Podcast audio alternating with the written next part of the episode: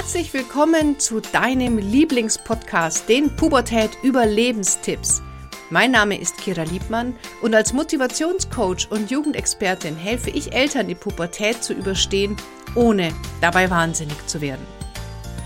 Eine neue Du fragst, ich antworte Runde und ich habe eine E-Mail von Theresa bekommen. Liebe Kira, ich höre deinen Podcast mit großem Interesse und Dankbarkeit. Das freut mich natürlich sehr. Auch den mit Werfe die Ratgeber weg fand ich so motivierend und unterstützend, noch mehr auf meine Intuition zu achten. Jawohl, das soll so sein. Nun kam eine Frage auf. Was, wenn der Partner und Vater der Kinder ganz andere Intuitionen hat? Wie regeln wir das? Ich möchte ihm ja nicht in den Rücken fallen. Und in manchen Themen Kompromisse zu finden, ist nicht immer einfach.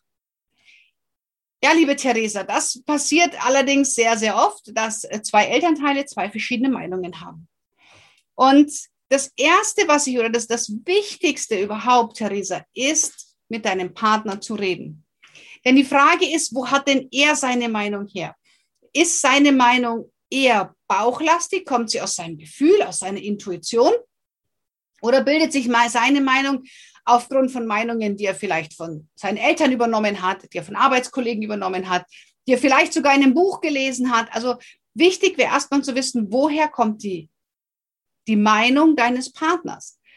Und wenn die angelesen ist und die Meinung quasi nur anderer widerspiegelt, aber nicht sein eigenes Bauchgefühl ist, dann darfst du, Janina, weiterhin wirklich auf deine Intuition hören, mit deinem Partner in Kontakt gehen, mit ihm drüber sprechen und auch vielleicht um einen kleinen Vertrauensvorschuss bitten. Also das ist wirklich möglich. Ist es so, dass dein Partner auch ein ganz, ganz gutes Bauchgefühl hat und auch eine ganz gute Intuition, dann setzt euch wirklich gemeinsam hin, besprecht die Punkte, in denen ihr unterschiedlicher Meinung seid und geht beide vielleicht sogar mit einem Coach oder Mediator zusammen, geht beide mal ein Stück aufeinander zu. Denn es gibt fast immer die Möglichkeit, einen Kompromiss zu finden. Aber ein Kompromiss wirklich bedeutet ja, dass beide Seiten mit der Lösung einverstanden sind. Und du hast sie geschrieben, du willst ihm ja nicht in den Rücken fallen. Ja, aber was ist denn mit ihm? Wenn er nicht auf deine Bedürfnisse achtet, fällt er dir ja in den Rücken. Und dann die Frage, Jan, äh, Theresa, warum lässt du es zu, dass man dir in den Rücken fällt, machst es aber bei ihm nicht? Also auch hier wieder auf dich achten. Wir Frauen, wir müssen uns nicht immer hinten anstellen. Wir dürfen durchaus auch sagen, ich sehe das anders. Und wenn die Männer eine rationale Begründung wollen, dann kannst du auch sagen, mein Bauchgefühl sagt mir, dass es richtig ist. Und unser Verstand ist einfach begrenzt. Unser Verstand kann nur auf das Wissen zurückgreifen, auf die Erfahrungen, die er gemacht hat. Unsere Wahrnehmung, unsere Intuition, unser Bauchgefühl, das weiß einfach, was zu tun ist. Es hat Zugriff auf alles, was da ist. Und das ist einfach der große, große Unterschied. Also Theresa, hier ähm, ganz konkret setz dich mit deinem Mann hin, besprecht die Themen, in denen ihr euch nicht einig seid, besprecht die Themen, ähm, wie wollen wir da künftig entscheiden.